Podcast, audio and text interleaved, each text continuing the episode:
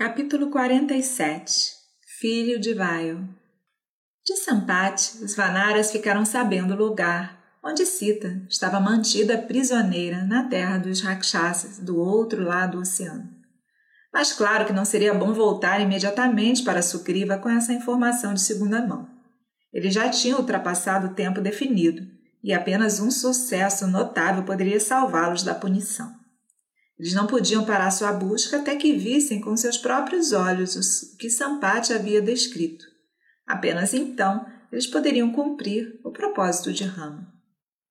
Então eles teriam que cruzar o mar.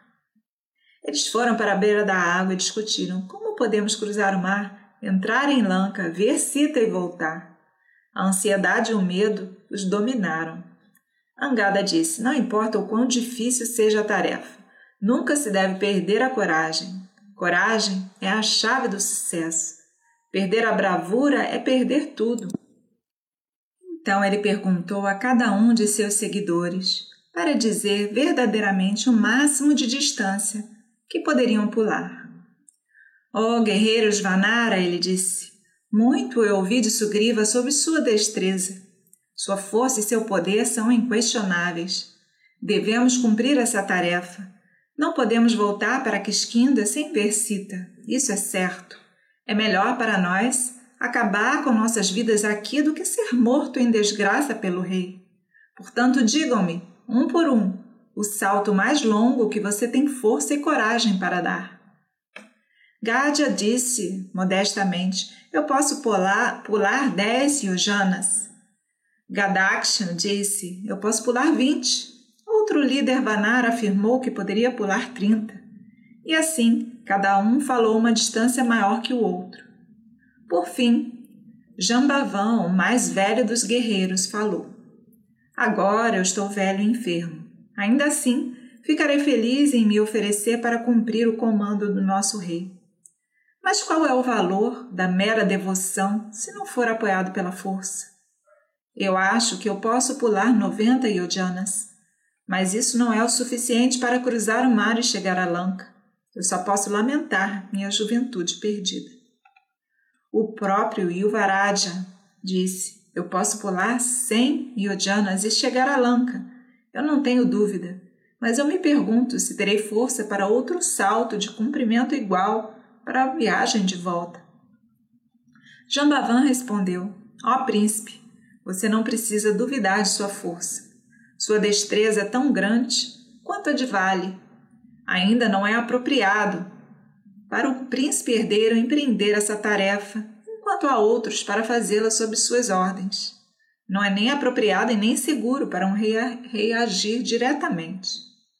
Em seguida, Jambavan lançou um olhar de avaliação e admiração para Hanuman, que se sentava à parte, ouvindo a conversa, sem dizer nada.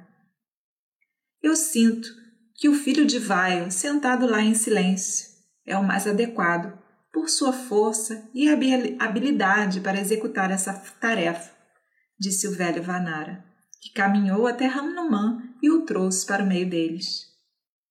Dirigindo-se a Hanuman na frente da miríade de Vanaras cabisbaixos, Jambavan disse: Ó guerreiro, conhecedor de todos os ramos de conhecimento, por que você está sentado em silêncio e afastado? Você se iguala ao rei Sugriva, não é? Em força e esplendor, você não supera todo o resto de nós? Você não se iguala aos próprios Rama e Lakshmana? Eu vi Garuda, o rei dos pássaros, cruzando o mar. A força de seus ombros não é menor do que as asas de Garuda. Tu és, tu não és inferior ao filho de Vinata em força ou velocidade, mas você não está ciente da sua própria destreza e inteligência. Não há ninguém que se iguale a você em todo o mundo. Anjana, sua mãe, era uma donzela entre as deusas. Pela maldição de Urishi, ela nasceu como uma Vanari. Um dia, enquanto ela vagava despreocupada numa encosta de montanha, Vaio viu sua beleza e se apaixonou por ela e a abraçou. Ela ficou furiosa. Quem é você, ó perverso? Ela perguntou, que ousa me insultar. O deus do vento respondeu: Não fique com raiva. Seu corpo não foi contaminado pelo meu toque e não perdeu sua pureza virgem. Não no corpo, mas no desejo do meu coração eu te abracei. Desse etéreo abraço, uma criança vai nascer de você, igual a mim em força e vigor. Ele será o mais poderoso e inteligente entre os Vanaras. Assim, o deus do vento pacificou Anjana. Quando você era criança, ó Hanuman, você imaginou que o sol nascente era uma fruta e voou em sua direção a fim de arrancá-la. Vendo seu voo destemido e sem esforço, Indra, o rei dos deuses, ficou preocupado com a segurança do sol e lançou um raio em você. Golpeado por ele, você caiu em uma montanha e sua mandíbula direita se quebrou. Enfurecido por isso, seu pai, o, ve o deus do vento, parou seus movimentos e ficou imóvel. Todos os seres vivos ficaram sem ar e se sentiram estrangulados nessa quietude. Os deuses imploraram a Vayu para deixar de lado sua raiva e derramaram bênçãos em você. Brahma e Indra te abençoaram. Nenhuma arma pode matar você. A morte só pode vir a você quando quiser e não de outra forma. Você é imortal. Nascido de Anjana e gerado do espírito do Deus do vento, você é igual a ele em esplendor, inteligência e poder. Mesmo com todas as suas forças, você é virtuoso e modesto. Só você pode nos ajudar a cumprir o propósito de Rama. Cruzar o mar não é tarefa difícil para você esse grande exército de Vanaras lutando em um mar de angústia, você deve resgatar. Você pode cruzar o mar. Não deve deixar seu poder sem uso. Aumente sua estatura. Você é igual a Garuda. Eu também fui forte como você e percorri o mundo 21 vezes. No batimento do oceano de leite, eu busquei ervas dos quatro quartos do, da terra a pedido dos deuses. Mas agora estou velho e fraco e você é a única esperança dos Vanaras. Ó filho de Anjana, nós te imploramos. Nobre Senhor, com sua herança de força divina, não demore mais. Perceba a sua verdadeira força e salte. Como Trivikrama, você pode cruzar o mar em um único salto. Faça isso e acabe com nossos problemas. O idoso Jambavan assim elogiou Hanuman e o lembrou de sua força despertou sua coragem adormecida. De uma só vez, a forma de Hanuman começou a crescer como o mar em maré alta. Enquanto os Vanaras olhavam para ele, o filho de Vayu cresceu em tamanho. O brilho de seu corpo encheu Angada e seus companheiros com maravilhamento e alegria. De agora em diante, Hanuman é o herói de Ramayana. Os devotos de Vishnu carinhosamente chamam-no de servo júnior de Haru, de Hari. O servo sênior é Garuda, está sempre com Vishnu pessoalmente. Como o servo júnior de Hari terminou a dor de Sita, destruiu pelo fogo a cidade de Ravana e voltou para o Senhor, e disse-lhe: Encontrei Sita. Vamos agora prosseguir para relatar. Tendo sido lembrado de seu poder por Jambavan, Hanuman agora estava determinado a cumprir o propósito de Rama, e com fervor ele expressou sua fé. Que suas palavras se tornem realidade. Voando através do céu e pousando em Lanka, eu devo ir ver Janak. E não tenho dúvidas. Eu devo voltar e trazer boas notícias. Para dar esse salto, devo pressionar meu pé com força contra a terra. Essa colina deve suportar. Ele disse, e subiu a colina Manhandra. Lá por um tempo ele jogou toda a sua força em seu pé e caminhou alguns passos. As criaturas da colina não puderam aguentar e saíram. De pé na colina, Hanuman olhou o mar, dirigiu sua mente centrada de Yogi para Lanka e disse a si mesmo: Vou procurar encontrar Sita, vou voar no céu e cruzar o mar. Com essa resolução, ele ofereceu adoração e oração a Súria, Indra, Vaio, Brahma e toda a criação. Então, voltando-se para o leste, ele fez reverência ao seu pai Vaio e, ampliando seu tamanho ainda mais, virou para o sul. Ele pressionou a colina com os pés e golpeou-a com as mãos. Com esse impacto, as flores caíram das árvores e cobriram a colina.